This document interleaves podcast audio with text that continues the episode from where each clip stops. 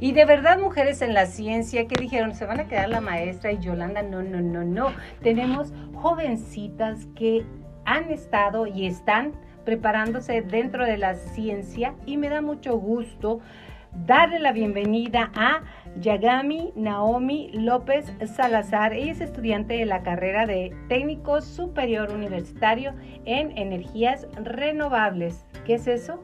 Lo vamos a platicar. ¿Cómo estás? Bienvenido, Naomi. Muchas gracias. Este, me da mucho gusto estar aquí, poder comentar un poco de la carrera, poder hablar sobre lo que las mujeres vivimos día a día estudiando en una ingeniería. Entonces, estoy muy contenta de estar aquí. Y yo más, porque Mujeres en la Ciencia inicia también con Denise Guadalupe Duarte Sosa. Ella es estudiante de técnico superior universitario en mecatrónica. Se oye complicado. ¿Cómo estás, Denise? Bienvenida.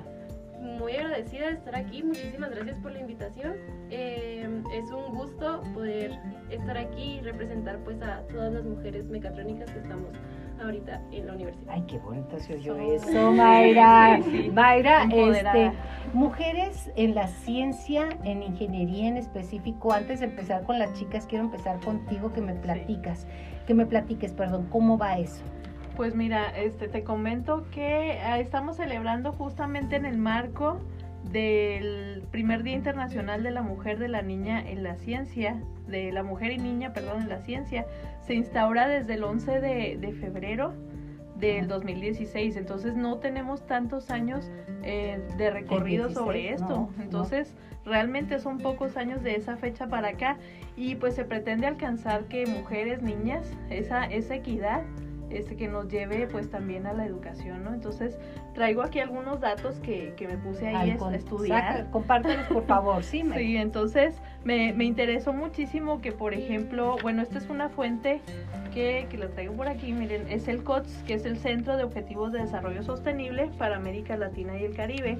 Bueno, pues ellos este, en las investigaciones y en los documentos que revisaron, tenemos algo que me llamó muchísimo la atención, es por ejemplo que solo el 3% de las matrículas en carreras tecnológicas corresponden a mujeres. 3%. Entonces imagínense, 3%. Y dentro de eso, pues 5% corresponden más o menos a ingeniería. Entonces realmente es un, pues son números que son, que hay que ir para adelante, vamos. Entonces es en educación. ¿A qué crees que se deba eso, Mayra? Pues yo creo que parte de, de, la educación en México pues es muy tradicional. Entonces siempre se ha buscado como que el papel de la mujer está en casa, sea el cuidado de los hijos, este, y creo que se ha ido un poquito estancado por, por eso, ¿no? Aparte de, de, lo, de la perspectiva de, de, la historia, pues, en donde también en los datos decía que cuántos porcentajes de premios Nobel han ganado las mujeres respecto a los hombres y demás, ¿no? Entonces es poco realmente. Es muy, muy poco, entonces creo que, que ahorita apenas está repuntando. Entonces en el marco de las dos celebraciones del Día perdón, Internacional de las Niñas y las Mujeres en la Ciencia y también que viene el 8 de marzo, de marzo el Día Internacional de la Mujer, entonces me parece muy, pues muy interesante este, esta charla. Usted y yo hemos visto varias películas, varias eh, formas de introyectar que la mujer no tiene por qué estar en la ciencia y créeme, tenemos igualdad de capacidad mental, lo único que nos falta es creerlo y llevarlo. Por ahí la película de Matilda, ¿no? Que sale la que es la mamá de Matilda, que dice, llega una maestra a incentivarla, que es una niña prodigio, y le dice, no, no, no, usted es maestra, no tiene un marido como yo, no tiene una casa como yo, yo estamos, y ya de ahí son señales que van llegando de qué bonito que salió mi hija, bien bonita, porque quién sabe cómo le vaya. Cuando puede ser bonita, porque aquí tenemos dos ejemplos de chicas hermosas, pero también capacitadas. ¿Qué podemos hacer, Mayra, para revertir esta idea y para invitar? Porque tú que nos estás escuchando, quiero que te sumes a nosotros y cómo podemos hacerle. ¿Para qué? Para que te integres a la universidad, te integres a a ciencia y a carreras que te puedan eh, retar. Pues yo creo que es muy importante la participación con las niñas, o sea, desde nuestras pequeñas irles sembrando esa pequeña inquietud, esa semillita del interés por la ciencia, algo más que no sean carreras tradicionales, vaya, o sea, como es, no sé, enfermería, allá por mis épocas te inculcaban mucho Candy Candy, la, Ajá, caricatura. Entonces todas las niñas querían ser enfermeras.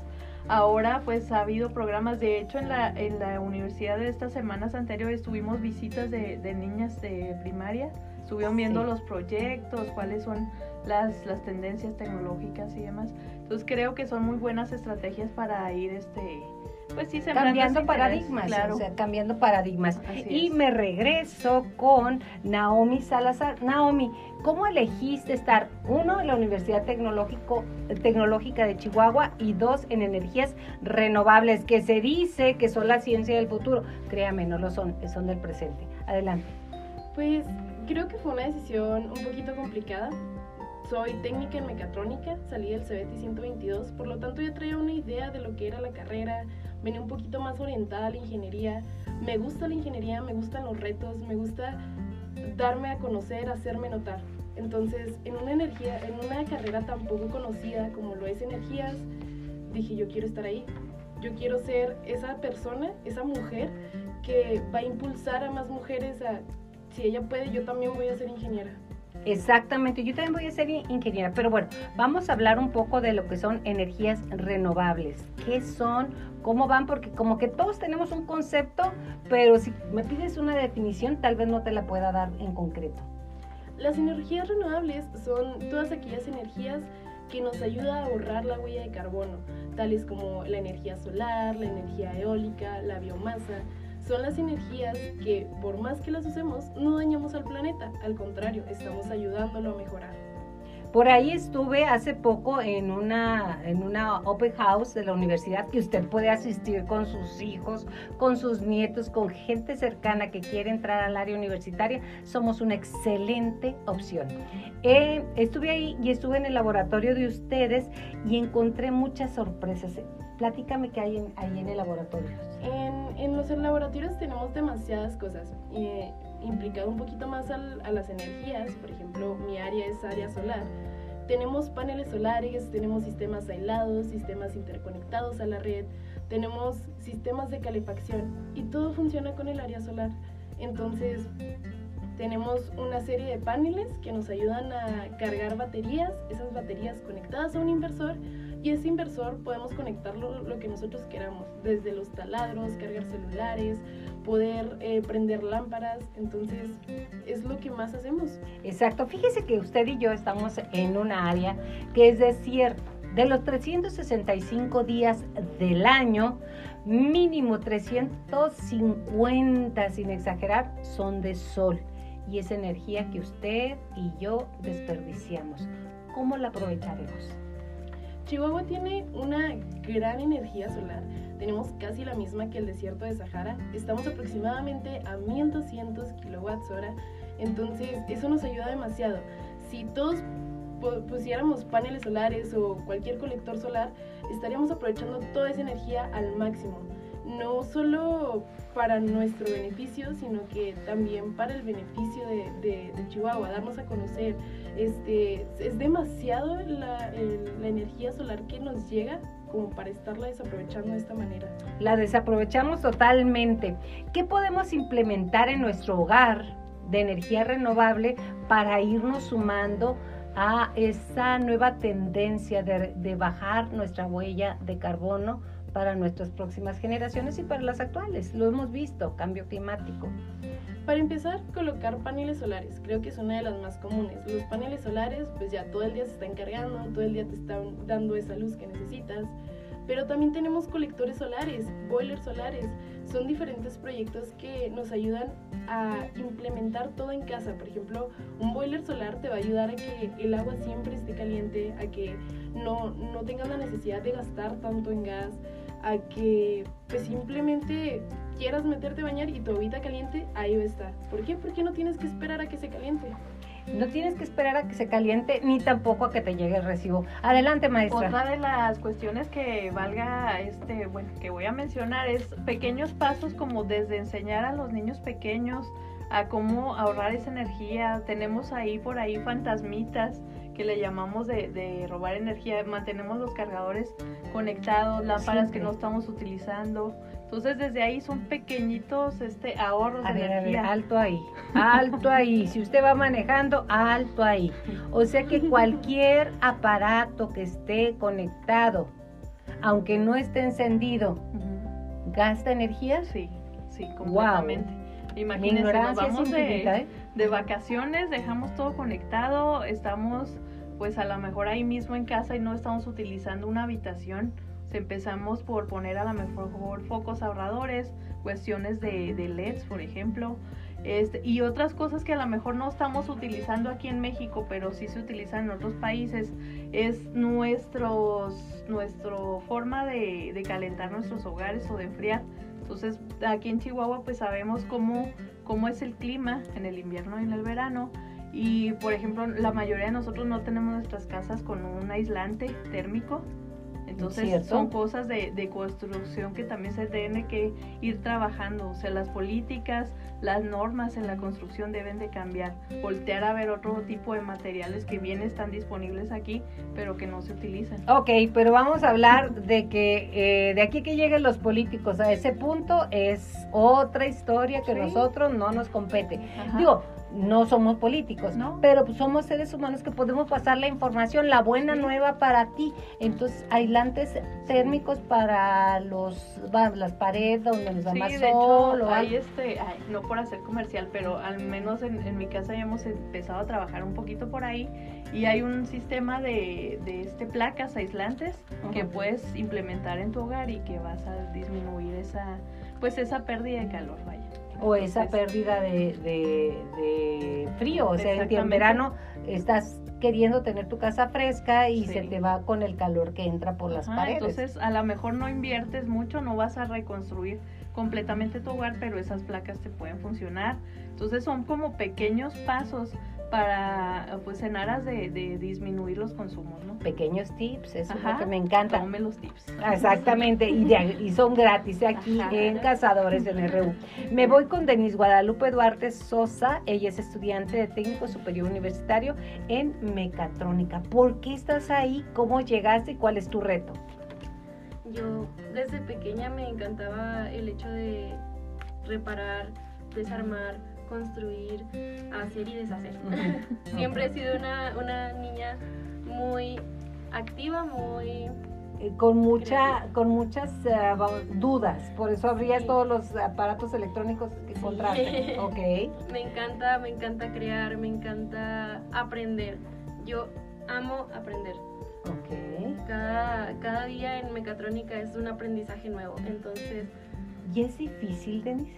sí, no, no voy a decir que no. O sea, es difícil, pero de que se puede, se puede. No es imposible. No es imposible, es más que nada un reto, un reto fantástico que hasta el día de hoy estoy disfrutando muchísimo. Em, son de esas cosas que eh, son difíciles, pero al final las disfrutas. Cada meta que logras es, es una...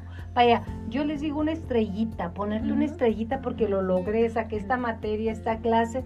¿Qué podrías decirle a las niñas y a las jóvenes en la ciencia siendo mujeres?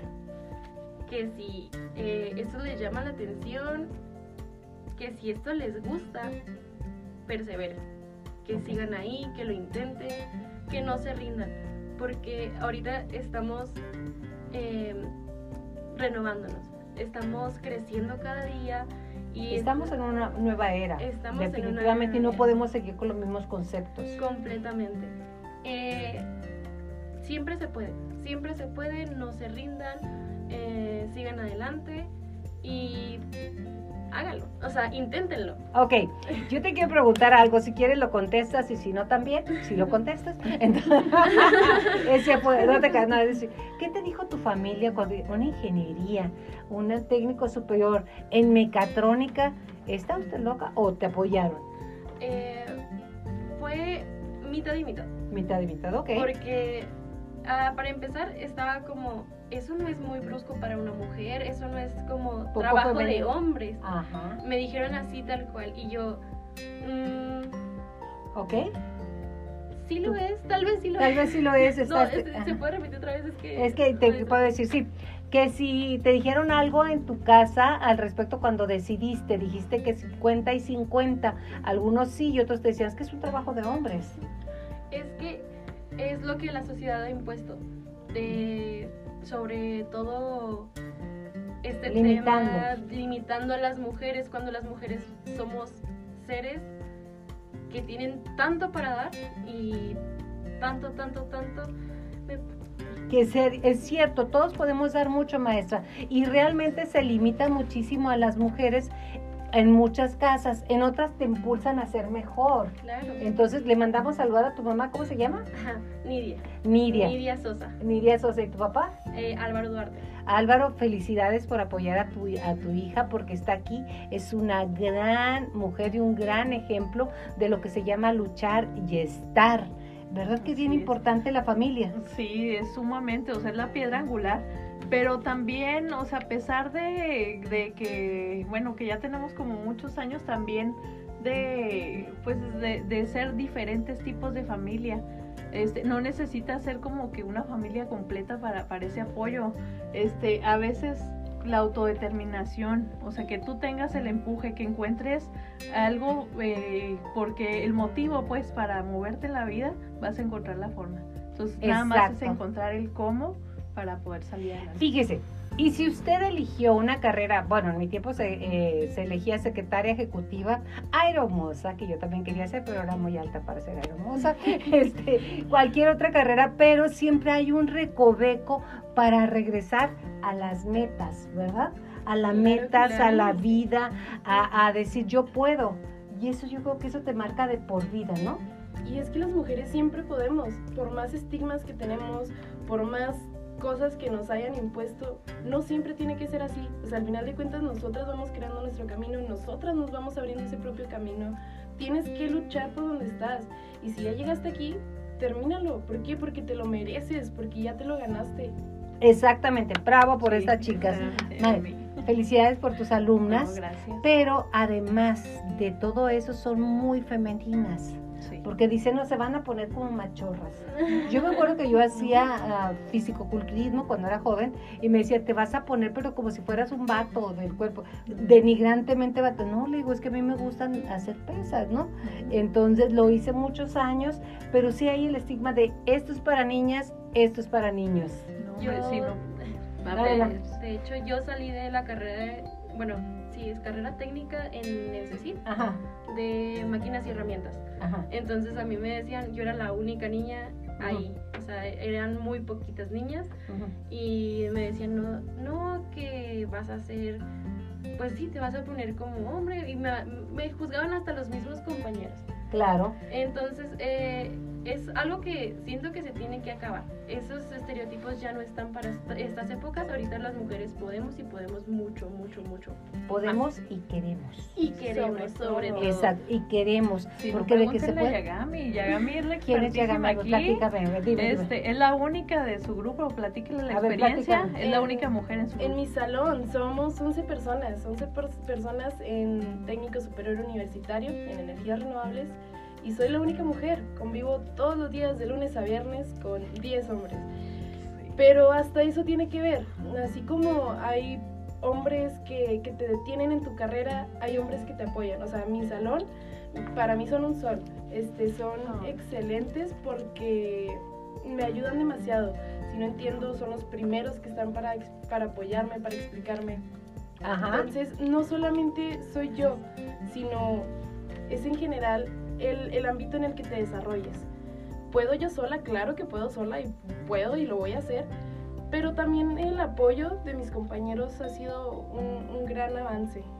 Está diciendo algo muy especial para mí, Mayra. Sí. Yo creo que tú también. Sí, sí, El equipo que conforma Universidad Tecnológica de Chihuahua en el alumnado son especiales, son gente muy respetuosa, yo que yo he visto hasta ahorita y yo se los recomiendo, porque no es como en la universidad que avientan a uno, tienen al otro y es cómo le hacemos, como sí, es la palabra que a mí me gusta de ella. ¿Cómo sí? Y luego, bueno, cabe destacar que es- en la Universidad Tecnológica tiene un modelo de tutorías.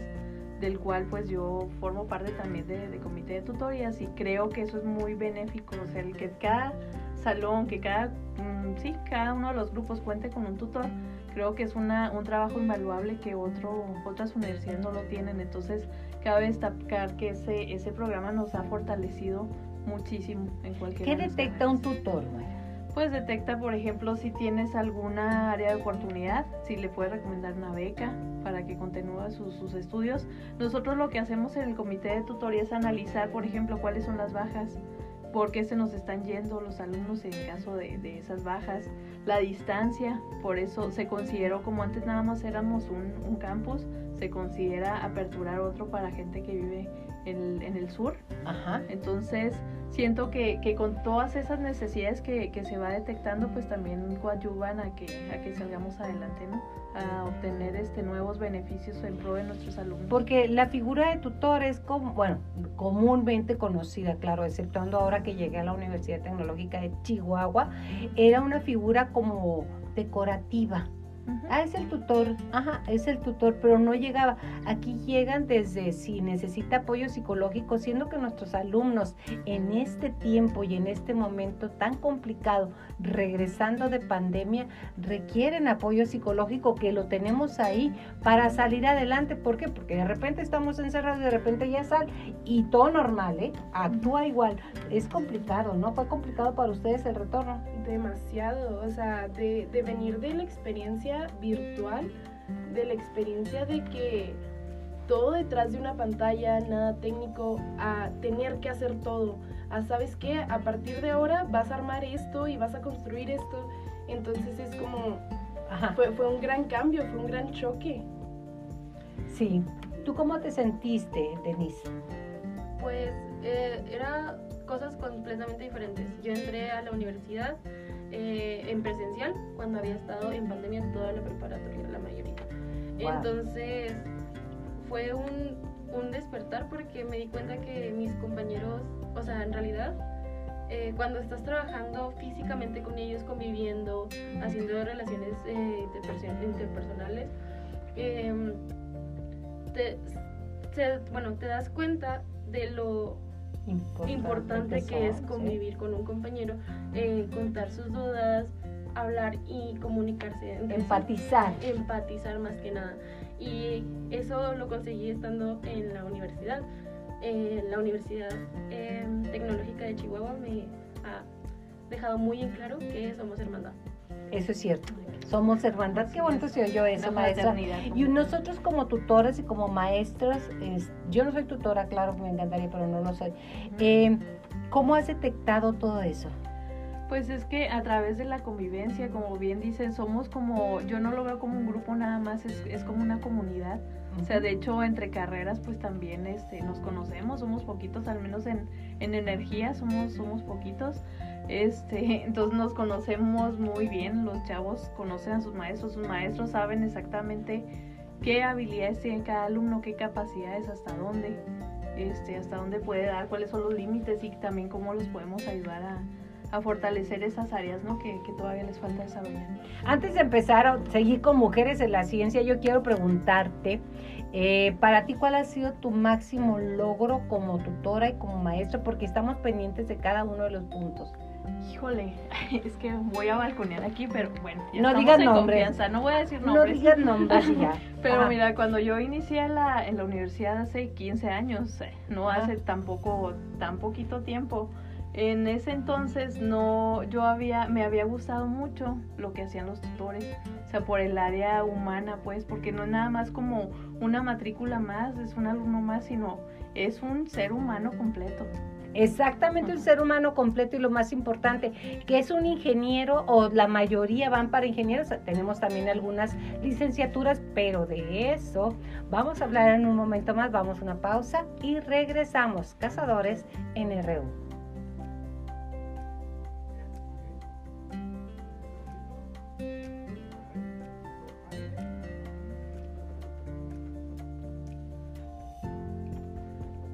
Regresamos hablando al respecto de los alumnos, de los tutores, de este cambio que hay en presencial y que dices, ya pasó. No pasó, está y está saliendo muchos de los resultados de los jóvenes, como las dos personas que tenemos aquí que me encantan, Naomi y Denise, de que deja huella. ¿Cómo ha impactado en ti desde que, desde que empezaste como tutora hasta ahorita, ¿cómo impactó esta etapa y qué has hecho para implementarlo? Pues mira, te, te comentaba que ah, para mí, bueno, ah, siento a lo mejor dice no es mucho, pero personalmente yo sí lo veo como un logro de que cuando yo me incorporo a la, a la universidad, eh, no tenía un perfil como tal en electrónica. Todavía es, existía la carrera de electrónica y automatización, se llamaba. No, no es cierto, electrónica nada más y después se emigra al programa de mecatrónica. Pero anteriormente decía no, pues tú no tienes el perfil porque no tienes una formación como tal de este nivel técnica. Entonces era una algo que me imposibilitaba ser tutora de un grupo. ¿Y qué hiciste? ¿Y qué hice? Bueno, pues hice una maestría y luego hice otra para volverme del área, ¿no? Principalmente técnica, pero, o sea, lo que comento como logro es que tan alguien me dijo, "Tú no vas a hacer." O sea, era yo levantaba la mano y tú no, tú no vas a hacer y sin embargo, pues ya tengo algunos años siendo tutora y ahora pertenezco al comité, soy representante de todos los tutores en la carrera de mecatrónica y energías. Entonces ¿Y si pasamos soy, del tú no, tú no a así. Ajá. Como que los retos de repente te empujan a ser mejor, ¿cierto falso? Te dan ganas de, de llegar más lejos, o sea, que, que te digan, es que tú no puedes por ser mujeres. ¿Cómo? Es más, obsérvame cómo lo hago. Las, En tu honor, ¿no? las mujeres somos unas personas muy decididas, muy, muy, muy decididas. Y por eso requerimos ponernos retos. Porque si entras en el esquema tradicional, que ya no es funcional, aclaro, por los nuevos esquemas de familias, por los nuevos esquemas laborales, como que es multidisciplinario, necesitamos retos para sentirnos. Sí. Eso es cierto. ¿Cuál ha sido el mayor reto de estar ahí? El simplemente el, hecho de tener que hacerte notar, o sea, claro, entras al salón, ves a 10 hombres y una mujer y te ven, pero no te ven realmente como tú esperas. Te ven como, ay, es la mujer, vamos a ponerla a hacer los trabajos bonitos. Ella puede, ella tiene la letra bonita, ella va a escribir. Y no, claro que no. O sea, puedo construir, puedo desarmar, puedo conectar, puedo desconectar, puedo hacer lo mismo que hacen ellos. Es, es uno de los mayores retos que, que intenten como rebajar tu, tu capacidad por el simple hecho de ser una mujer. Porque uno puede subirte a un panel o X. Claro que no. Maestra, regreso con usted. Sí. Algunas de las personas que hemos tenido como alumnas han trascendido dentro de la ciencia y dentro del desarrollo en las empresas como maquiladoras o a poner sus propios, eh, im- implementar, no poner, implementar sus propios negocios. Uh, sí, tengo, ay, voy a aprovechar el comercial. Tengo un montón de, de historias incluso documentadas y quiero este, hacer publicidad. A ver, vamos, vamos. Tengo una, una página, bueno, una de varias que, que se administran, pero a mí me llamó la atención y dije, quiero, con- quiero conectar a los exalumnos con los alumnos actuales Ajá. y que, bueno, se echen la mano, por ejemplo. Entonces, tengo una página de alumnos desde primera ¿Qué generación se llama? que se llama Historias de éxito de energías renovables UTECH. Wow. Entonces ahí encuéntrenos y a mí me gusta mucho, por ejemplo, cuando hacen los proyectos, hago transmisiones en vivo, tomo las fotografías de los alumnos, de los maestros, porque generalmente cuando entregas tu proyecto, pues es como un hijo, o sea, le invertiste, le Toda la carrera, dinero, pues. el tiempo, ajá, entonces todo está ahí en ese, en ese proyecto integrador. Y a mí no me gusta como que se vea un proyecto y nada más de, de algo de clase y para pasar. Y que sea, lo ¿no? dejaste. Ajá, entonces a mí me gusta mucho incentivar esto, me gusta mucho hacer las conexiones entre generaciones pasadas y entre los chavos que van a egresar porque finalmente terminan trabajando en las mismas empresas y todos se conocen, entonces me gusta crear ese nexo, este, crear esas conexiones y esos lazos. Exactamente. ¿Tú has sentido eso con las demás generaciones? ¿Cómo lo sientes ahora en energías renovables? Y si tuviera una varita mágica, así, te concedo un deseo. ¿Qué te gustaría al respecto de tu carrera y de tu desarrollo? que hubiera más gente simplemente, o sea, que más gente estuviera interesada, que más gente descubriera lo asombrosa que es la carrera, que más gente pudiera darse cuenta de lo lejos que pueden llegar en energías renovables. Y el mercado que tiene. tenemos un amplio campo laboral, o sea, ejemplo, puedes trabajar desde instalador de paneles hasta en cosas electrónicas. Puedes instalar bombas, puedes reparar, hacer instalaciones de casas. O sea, es demasiado amplio ese campo que no solo te vas a quedar estancado en, ah, sí, voy a instalar paneles y ya. No, o sea, puedes llegar hasta abrir tu propia empresa, puedes llegar a ser tu propio jefe. ¿Te gustaría, ah, perdón, adelante? Eh, el área de investigación también es algo muy importante, o sea, completa, completamente estamos, eh, continuamente estamos descubriendo materiales, cómo eficientar más la, la, energía que ya tenemos, entonces es otra, otra área de oportunidad, otras son las iniciativas en la política, también nos hace falta participar. Cabildeo. Exactamente, para participar en, en estas cuestiones para poder este pues que sea accesible no para, para todos. Pero sí como dice Yagami nos falta gente que esté interesada en, en, el área gente que se capacite tú que no estás escuchando puedes ser esa persona puedes ser tu hijo o tu primo o tú mismo que estés sumándote a este nuevo cambio que requerimos y tenemos. A la hora de cabildear señores diputados de verdad tomen en cuenta que cualesquiera de los que estamos en esa universidad pueden guiarle sobre iniciativas reales y palpables para cambios dentro de nuestra comunidad, porque es bien para todos. Así es, así es, es el bien común. Pero luego nos juntamos los que no sabemos con los que no sabemos y hacemos lo que no sabemos. Hay gente que sabe, por favor, parece un trabalenguas, pero así es. Yo quiero preguntar además, ¿Tienes a alguien cerca de ti que te impacte, que digas, yo quiero ser como ella o como él, que fuera tu libro? Tengo una prima, Ajá. tengo una prima que ella trabajó, o sea, ella se graduó en ingeniería electrónica, algo, algo así con no electrónica. Muy, muy lejos. Ajá. Eh, ella se fue a trabajar a otro país, se fue a trabajar a Holanda. Ajá y estuvo ahí muchos, muchos años ganando mucho dinero, eh, demostrando sus conocimientos y demostrando y dejando en alto a lo que es la universidad en la que estuvo. Ajá. Eh, a México. A México, a Chihuahua. Y a su familia. Y a su familia más que nada. Entre ellas estás tú. ¿Y ella actualmente vive aquí o vive ya en Holanda todavía? Eh, ella ya se cambió de residencia, pero es que consiguió otro trabajo ahora en Alemania pero siempre allá no son mercados que te dicen, oh sí, no hay nadie. Claro que hay muchísima gente porque lo que le estamos platicando a usted es plática cotidiana. Para nosotros sería algo extraordinario, pero es cotidiano. Esa es la diferencia, Mayra. No, y, hemos tenido muchísimos alumnos exitosos. Me acuerdo de la mayoría de se van de intercambio. Por ejemplo, hay un programa de, francés. De movilidad. Hemos tenido de movilidad, exactamente. Se van, eh, tenemos muchos exalumnos que tuvieron oportunidad de ir a Canadá, tuvieron este, opción de ir a Europa.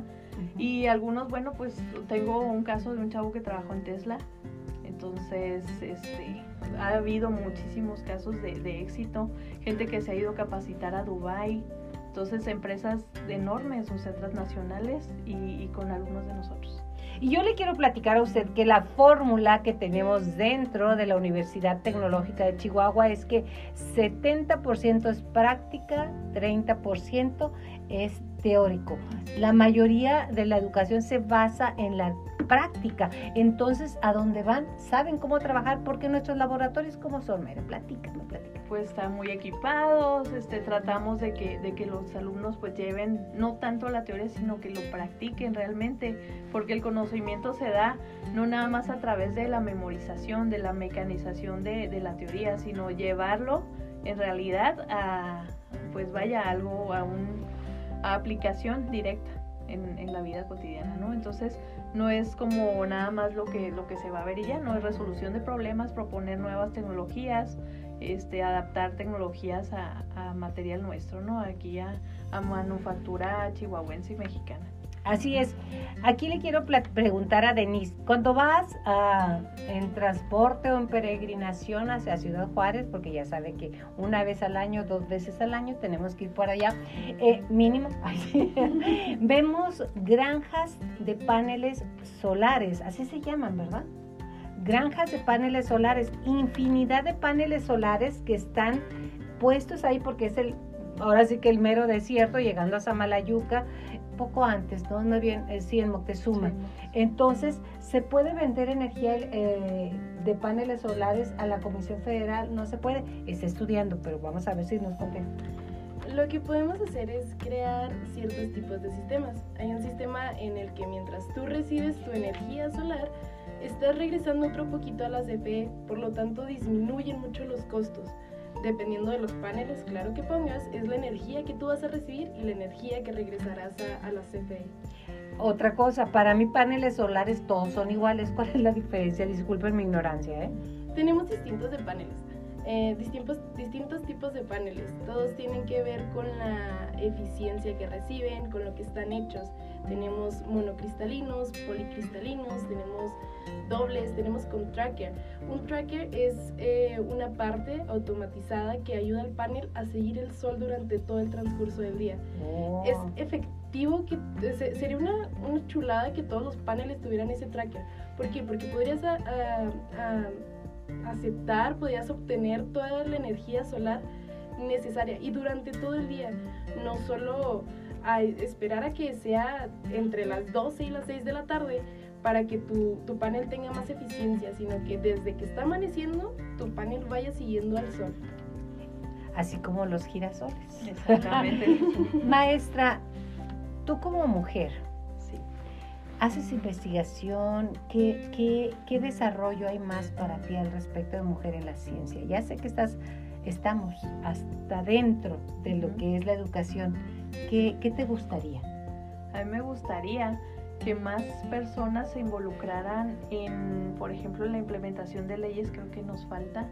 O sea, generalmente quienes se dedican a proponer políticas y demás, no, como tú este, mencionabas, Yolanda, que no se tiene una especialidad tal cual. Entonces, a lo mejor se tiene el cargo, pero no tanto el conocimiento. Entonces, me gustaría que especialistas en el área se involucraran un poquito más para que, pues sí, generar este, exactamente oportunidades. Oportunidades y en específico también eh, oportunidades de mejorar y de entrar dentro de la voraje de cambio que está haciendo el planeta y que está haciendo la educación para lograr ser más eficiente y lograr dejar menor huella de carbono que nuestras compañeras dijeron, Denise y eh, Naomi, que me encanta dejar una menor huella para un mejor país, para tus hijos, para los nietos, para quien, es más, para ti en este momento. Sería fantástico, ¿no? No. Sería asombroso que todos pudiéramos disminuir nuestra huella. Estaríamos ayudando muchísimo al planeta. Se supone que los recursos que tenemos en este momento para toda la huella de carbono que, que hemos ocasionado es como si ya nos hubiéramos sacado cinco planetas Tierra. O sea, es demasiada la cantidad de huella de carbono que hay, es demasiado lo que estamos dañando al planeta, que si todos implementaran, aunque sea una sola energía solar, ayudaríamos demasiado, solar o renovable en general. Que varían. Me encantaría que estuvieran más tiempo aquí conmigo, ahorita todavía falta uno, con nosotros, porque usted y yo somos uno mismo, ya sabe, somos cazadores, que, porque todas esas ideas nos ayudan a buscar, pensamos que implementar en mi casa, en mi hogar, un panel solar es carísimo y que además tienes que tener un traje de astronauta, este, cosas que, que, uno piensa que están, una película de ciencia ficción. ¿Qué se requiere para implementarlo? Para empezar, no es nada tan complicado. Eh, en Chihuahua han ido creciendo demasiadas empresas sobre energía solar, por lo mismo que tenemos demasiada, recibimos demasiada. Por lo tanto, es solo investigar un poquito. Investigar qué capacidad tiene tu casa, cuántos paneles necesitarías, y no es nada complicado. Tal vez sea un poquito caro al inicio, sí, es una inversión a corto plazo, pero a largo plazo te trae demasiados beneficios. Por ejemplo, podemos tomar de ejemplo eh, la helada que tuvimos hace algunos años, donde nadie tenía luz, donde nadie tenía agua, o sea, donde estábamos estancados. Los paneles solares no se estancan. ¿Por qué? Porque el sol siempre va a estar ahí.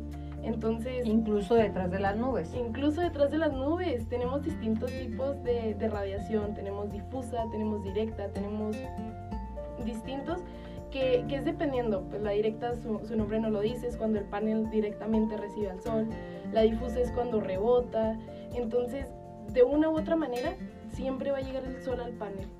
Es cierto, siempre va a llegar y va a llegar a largo plazo, vas a recuperar tu inversión. Yo prometo, me prometo investigar al respecto e implementarlo a corto plazo.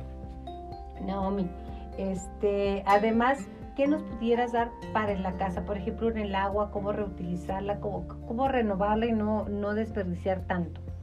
Pues eso ya más bien tiene que ver eh, con la forma de vida. O sea, ya es como, como tú lo veas. Porque, por ejemplo, si eres de las personas que tarda media hora en bañarte, pues ya estás desperdiciando demasiada agua. Tenemos que empezar por pequeñas acciones. Ok, estoy regando mis plantas, no simplemente voy a sacar, dejar la manguera y que se riegue todo el agua que yo quiera. No. Tenemos horarios, podemos aprovechar este, la poca o mucha agua que nos llega, podemos reutilizarlo incluso el agua de la lavadora, el agua de, de, pues, de las plantas. Entonces hay que empezar en pequeñas acciones, hay que empezar poco a poquito en nuestra casa para poder ir mejorando. Un grano no hace granero, pero bien que ayuda al compañero. Yo creo que por ahí va muy bien. Denise, ¿qué esperas en este año? ¿Qué te gustaría?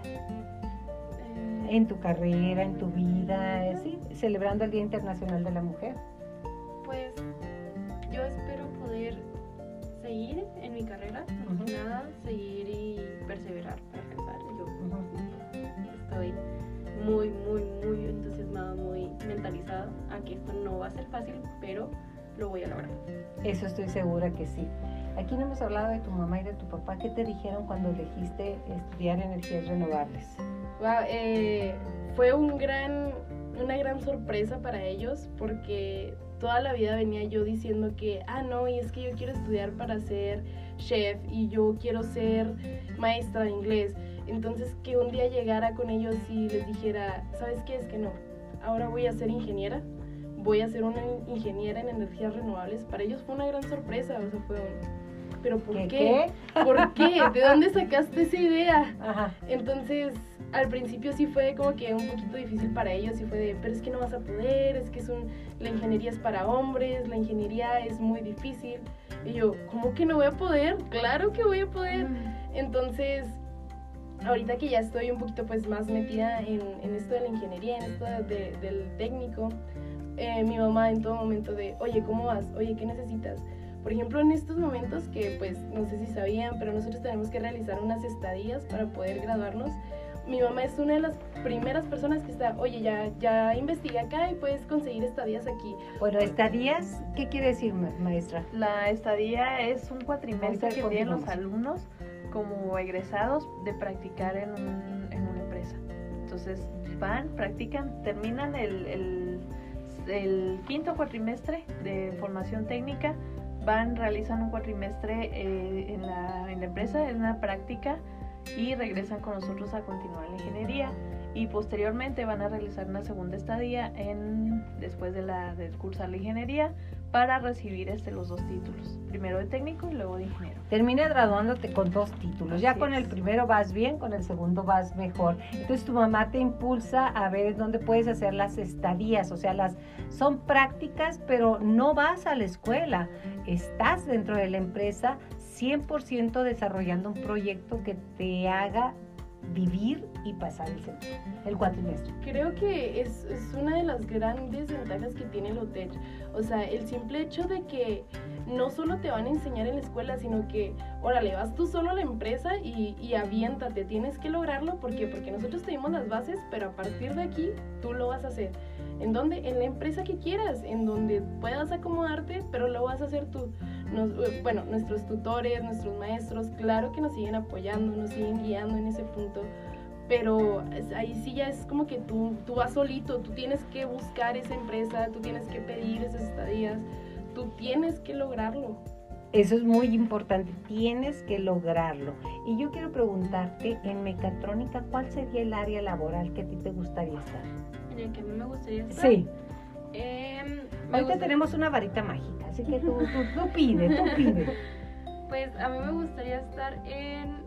em, ¿Cómo lo puedo En la industria. En la industria, Definitivamente totalmente. en la industria.